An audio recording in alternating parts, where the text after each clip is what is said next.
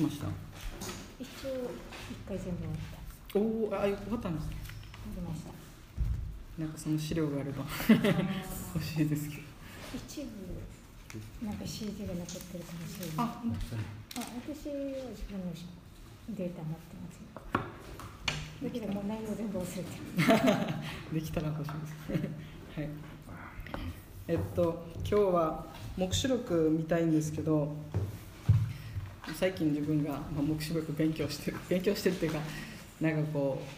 う本当になんかこういつおなんかこう終わりの時代が来てもおかしくないなって思うしなんかこうコロナがこう週末の印かって言えば、まあ、印ではないとは思うんですけど自分自身は。でも聖書を見る限りイエス様はこう私はしっかりすぐ来るって言ってるんですね。私はすぐに来るってだから今もこの時この一瞬一瞬もイエス様が来られる再び来られる再臨の時に近づいているっていうことを考えた時にそしてこの黙示録ってなんかこう敬遠気味自分自身もなんかこういや難しい書っていうイメージしかないんですけどでもこの黙示録を学んでいくうちに本当にこう必要だなって思ったんですね。なぜ必要かっていうとやっぱりこう自分自身もそうですけどこの聖書の世界観に立って今を生きるっていうことがやっぱ重要かなって思うんですね。それはこうもちろんこう毎日毎日の一日一日の心の慰めとか癒しとかもちろん重要なんですけどでもこう広い神様の世界観の中で今自分たちがどういうふうに生かされててどういうふうに生きていくべきか一日一日をなんかこうあよかったよかったっていうもちろんそれはあるんですけどこう忠実に進んでいく。でもはっきりと向かってる方向その先がこう見えてる。もう細かく見えてなくても聖書が掲示してるその見せられてる範囲の中でしっかりと見つめて自分たちがどういう生き方をすべきなのかっていうことを、まあ、はっきりと認識理解。で自分たちがどういうものどういう歩み今どういう時代に生かされてるのかって分かった時に自分たちの歩みが確かになっていくんじゃないかなって思うんですね。でよくよくっていうか教会の中でやっぱり自分もそうですけど神の子っていうアイデンティティ許されてるっていうアイデンティティ結構皆さん強いと思うんですね。で黙示録見てみるとこう、まあ、自分自身はこう思うんですけどこうこの黙示録ってなんかこう難しいもちろん難しい難解な書なんですけどこの黙示録が書かれた理由っていうのは1世紀の当時、まあ、パトモス島に1世紀、えーこうね、ヨハネがこう流されてそこで啓示が与えられたんですけどこの苦難の時代に1世紀この迫害の中にある迫害されてるからヨハネはパトモス島に流されたんですけど迫害の中にいる神の民を励ますためにこの書そしてこの黙示録が神様から与えられたんです、うん、で新約聖書を見る限りこうルカとか、ね、ヨハネとか、まあ、ペテロとかいるんですけど著者が。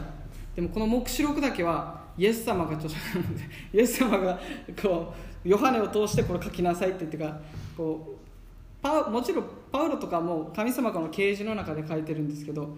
イエス様が直接ヨハネに言ってるからこうなんていうのイエス様が著者なんですね。要するに。ヨハネはそれを見ただけであって書きなさいって言ったのを書いただけであってそれだけの話なんですけど。でだからこそこの黙示録？黙示録が言ってることを、まあ、やっぱり教会はしっかりと理解する必要があるのかなっていうふうに今、まあ、今更ながらというか 思わされてるんですね。で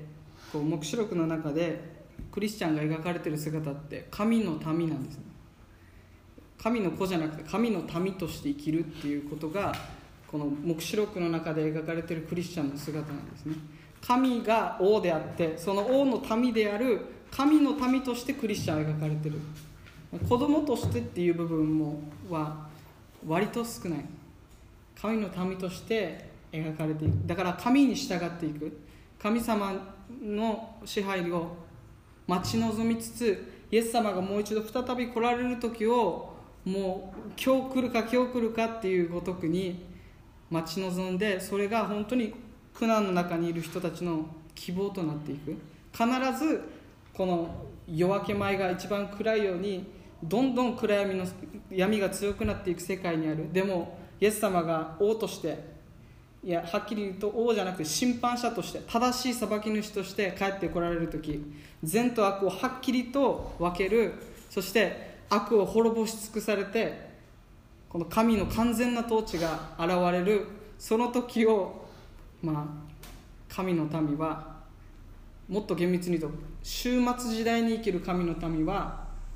それが本当に希望となって力強く歩んでいくっていう励ましの励ましの書なんですね黙示録本来は。励ましの書なんです。でもなんか今自分もこれ学ぶ前は難しい書。みたいな難解な書。みたいななんかこう、うん、いろんな立場があるからあんまり触れない方がいい書。みたいな。ふうに思ってたもちろんいろんな理解はあるんですけどでも一貫して言ってることそしてこうどの立場にあったとしてもずれることがない。イエス様が必ず戻ってきて善と悪を分ける。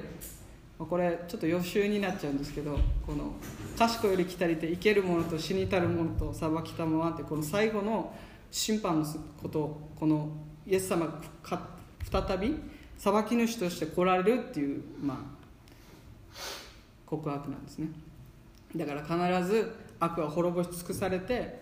キリストの統治神の国の統治がこの地に実現するんだっていう告白なんですね。で自分たちは他の人に見られてなかった全てのことをイエス様が一つ一つよくやった忠実なしもべと。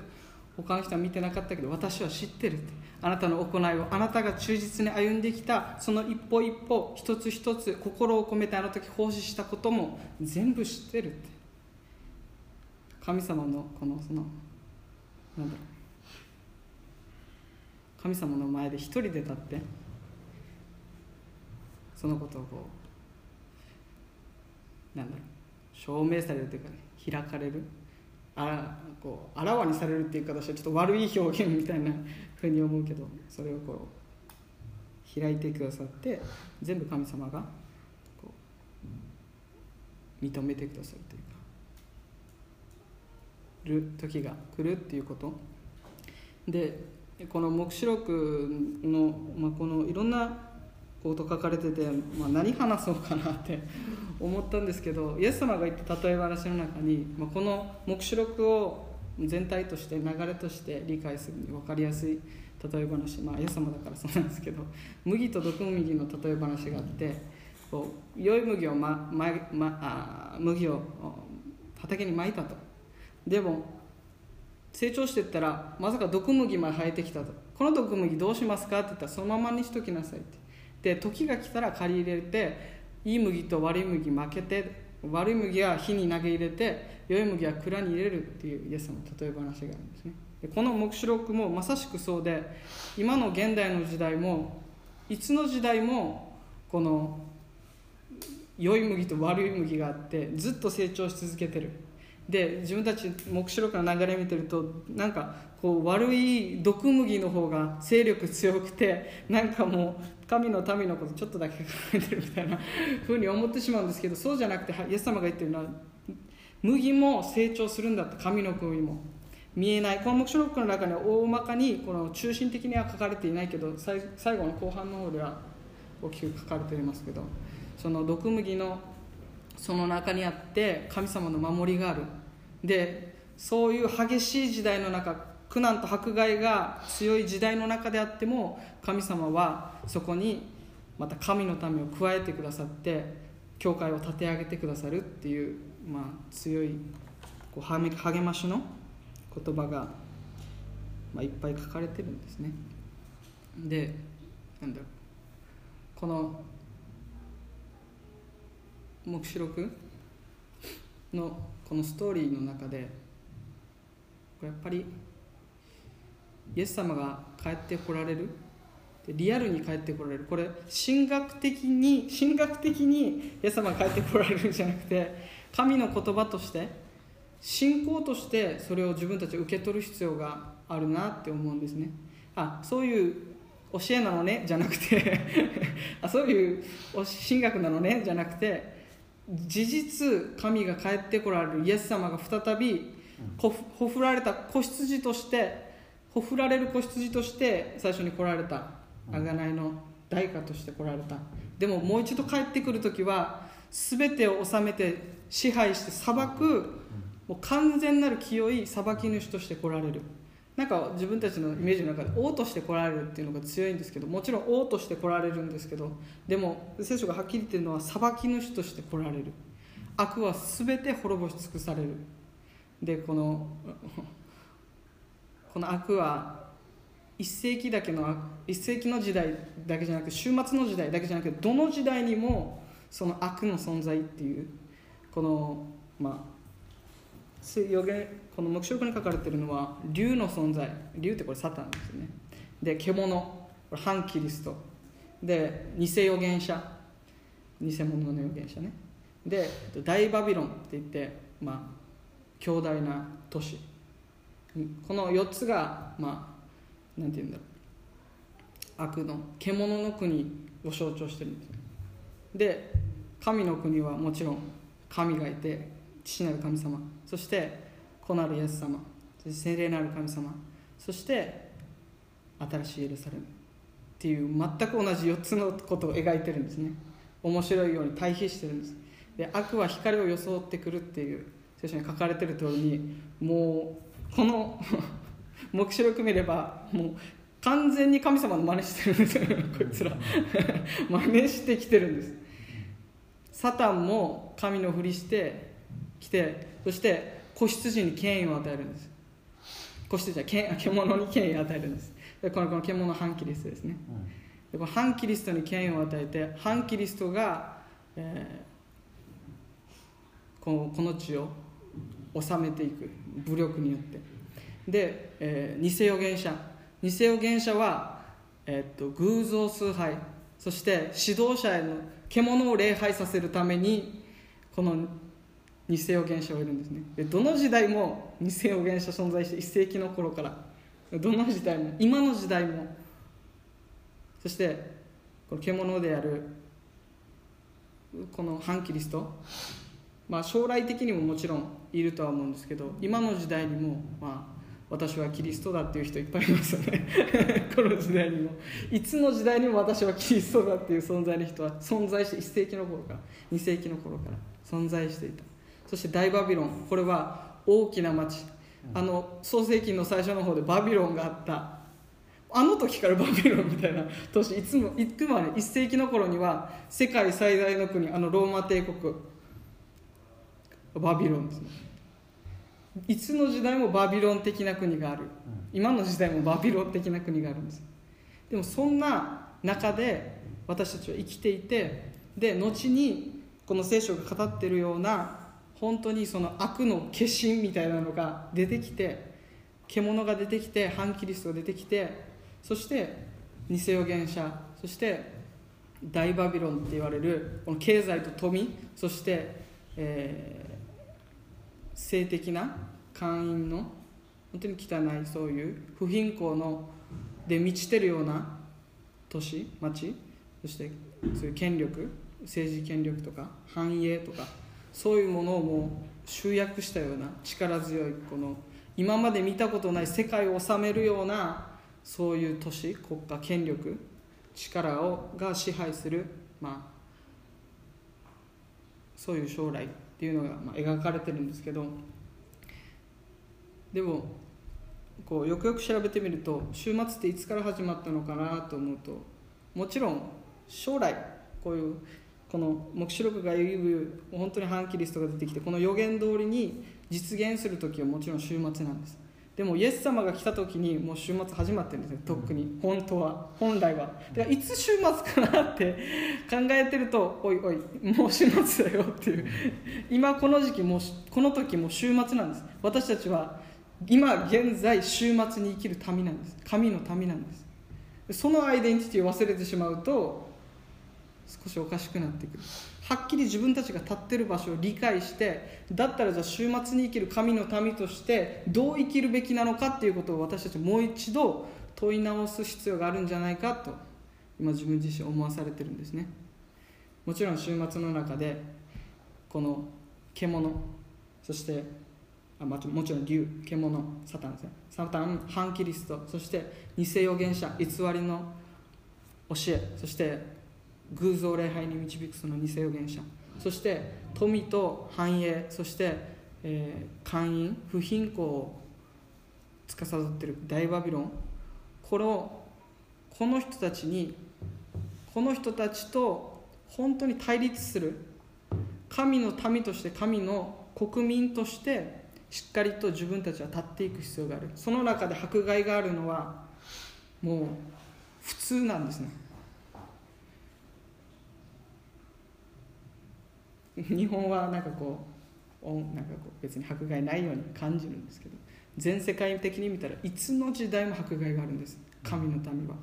そして自分たちの生活の中にもはっきりまっすぐ神様の道を歩んでいこうとした時に選択としてそれを選択しないといけない時がある。もちろんこう寄り添っていく部分はあるけどでも妥協できない部分も確かにあるんですね。これは譲れないっていう時に逆風が起こるのは仕方がないんです。イエス様の福音十字架の言葉は滅びにとる人には愚かであっても救いを受ける私たちには神の力です。だから福音が語られた時に2つに分かれてしまうんです。どうしても。これはしょうがないしょうがないんです。みんな救われたらいいけどでも福音を伝える時にはっきりと分かれてしまうって聖書は言ってるんですね。自分たちはどうしようもできないけどでも神の民として生かされてる。でもちろん聖書の中では繁栄とか祝福で守りってことは語られてる。でも同時にパウロは苦しみととあキリストの苦しみに共に預かるっていう面も書かれてるんですねはっきりと。でもその苦しみの中に共キリストと共に苦しみを賜うだからイエス様もそこにいるっていうこと。その苦しみの中に慰めとイエス様の励まし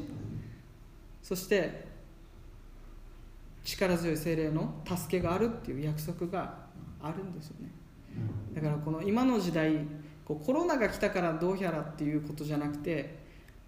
今生きてる自分たちが生かされてるこの時代終末の時代で神の民として自分たちはどう生きていくべきかっていうことを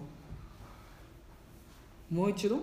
一人一人がこの期間問い直してほしいなと思うんですね。自分の残りの人生、まあ、一人一人バラバラですけど、まあ、いつ亡くなるかわからないですけどでもこのまあ、大体80歳って考えた考えて残りの60年30年20年10年をどう生きていくかっていうことをもう一度考え直す時間にしたらいいんじゃないかなと。いやイエス様はそういうふうに今導いてるんじゃないかなって自分は思うんですね。自分たちの生き方をもう一度神様の前で確かめていく。自分はどういう存在なのかっていうことをもう一度問い直すことを神様は今招いてるんじゃないかなと、自分自身は思うんですね、いつの時代もそれはあるんですけどでも今この時代特に神様はこのコロナを通して教会の存在も揺り動かされいろんなものが揺り動かされて新しい時代に入ろうとしてる中で時代は新しくなんかこうなんかこう変わっていくような感じがする。でもますます暗闇に向かっていく感じがする。それは聖書がはっきり言ってることで。でも変わらないこと。そして自分たちの存在も変わらない。そしてこの週末の流れに生きているんだっていうことを理解してどんどん暗闇が強まっていくけどその中でもリバイバルもう今までにないようなリバイバルがあるっていう約束もある。その麦の大きな成長の時にその備えの時となる。その期間である。そして必ずイエス様があの黙示録19章か20章再臨イエス様が再び来られるあの瞬間に全ての悪は滅ぼされるイエス様によってこのサタンもまずは獣そして偽預言者そしてバビロンが滅ぼされてそして最後にサタンも全て火の池に投げ込まれるんですね。そして獣の引用された人たちも全員火の池に投げ込まれる。そして命の書に名が記されているものは誰一人その池に入れられることなく神様と共に永遠の都新しいエルサレムで安息永遠の安息。そして神様を心なく礼拝できる。そういう約束。でこの命の書に何を記されてるっていうことはもちろんイエス様を信じた全ての人がもう何記されてるんです。命の書の何。自分たちはもちろん行い行いが良い行いが悪いっていうわけではなくて良い行いする。でも行いによっては救われない。でもこの終末の時代にあって初めの愛に帰ってこの教会イエス様のイエス様による交わり集まりの教会がこの暗闇の世界にあって本当の意味で光となっていく自分たちは光として生きていく愛が冷める時代でキリストの愛を表していくっていうその使命を本当に受け止めるっていうか向き合っていく必要があるんじゃないかなって神学としてではなくて信仰都市として生き方としてそれを自分たちがこう問い直されてるんじゃないかなっていう今自分自身はそう感じています。でまあいろんな神学の違いとかあるんですけど立場の違いとか。自分はまあどの立場って別に言明する必要はないと思うんですけどこうはっきりしておきたいのは自分たちの力でこの光を表すことによって神の国を広げていくっていう面もあるんですけどそれにはもちろん限界がある。そして暗闇の勢力が強くなる。一緒に成長していく。っていうこと。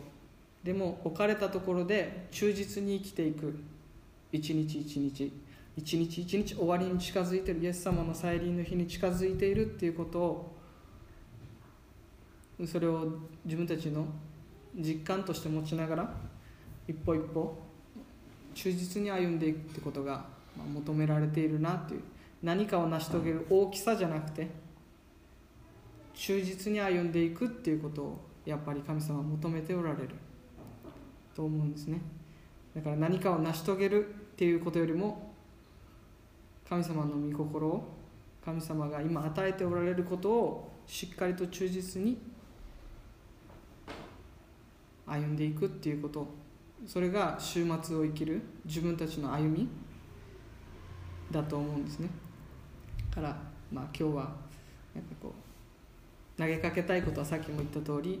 終末の神の民として自分たちは生かされて救われた神の民とされた自分たちはもう一度立ち止まって終末に生きる神の民としてどう生きて歩んでいくべきかっていうことを問い直してほしいなというふうに思っています。でそれはなんかこう,、うん、こうなんだろう。重いもちろん少し重いことなんですけどでもそれは希望に満ちてると思うんですね。なぜならもう救われてるしもう勝利がキリストの勝利があるっていうのを分かってる歩みだから、うん、でももうイエス様はいつももう勝利してるよっていう。でイエス様の勝利に預かってるよって俺が勝利したやんっていう。必ず勝利があるっていう歩み。で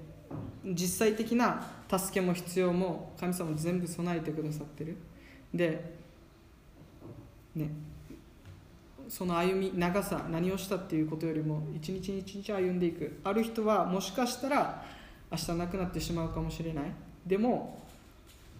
これまで歩んできた一歩一歩神様に忠実に仕えてきた一歩一歩で長さでは全然ないっていうこと。今日自分が神様の前で忠実にどう生きるかっていうことに。そして広い神様の世界観の中で自分たちが歩んでいくっていうこと。一日一日自分は乾いてる。もちろん乾きを神様に祈っていくこともそうだけどでも外にも目を向けながら神様の世界観の中で自分たちは生きていくっていうことがこの終わりの時代にあって重要だなっていうことを思わされています。はい。今日は以上です、で最後に聖箇所聖書を読んで、えー終わりにしたいと思います。じゃあ黙示録22章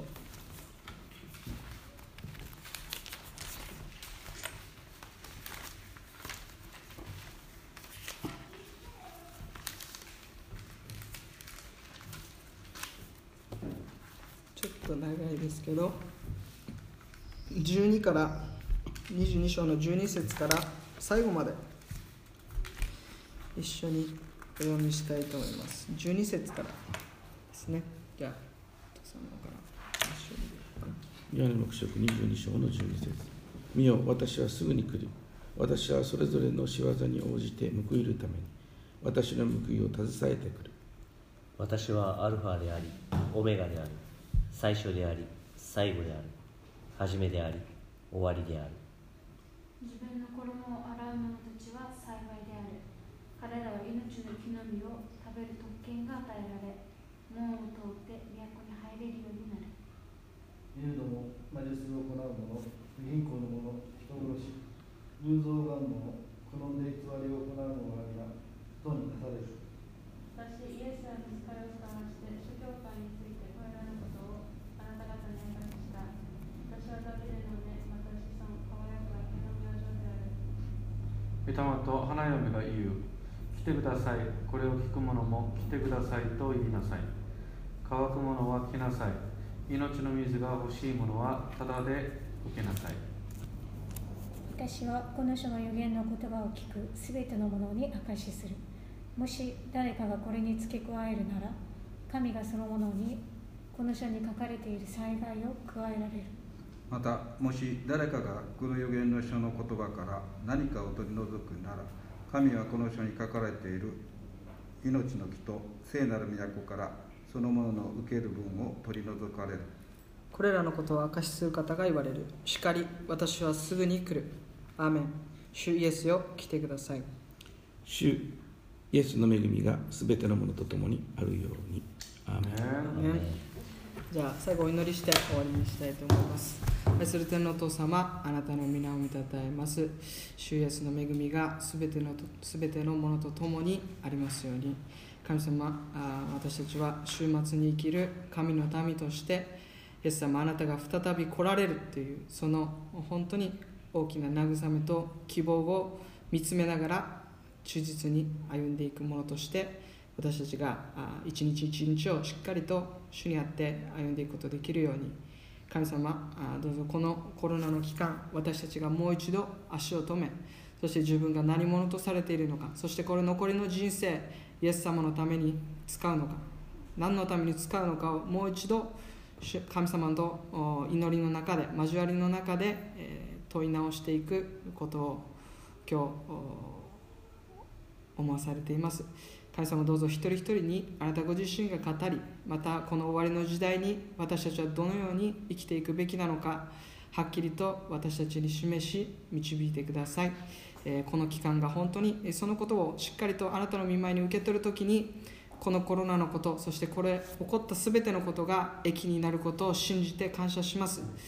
主をどうぞ私たちを強め励まし導いてください。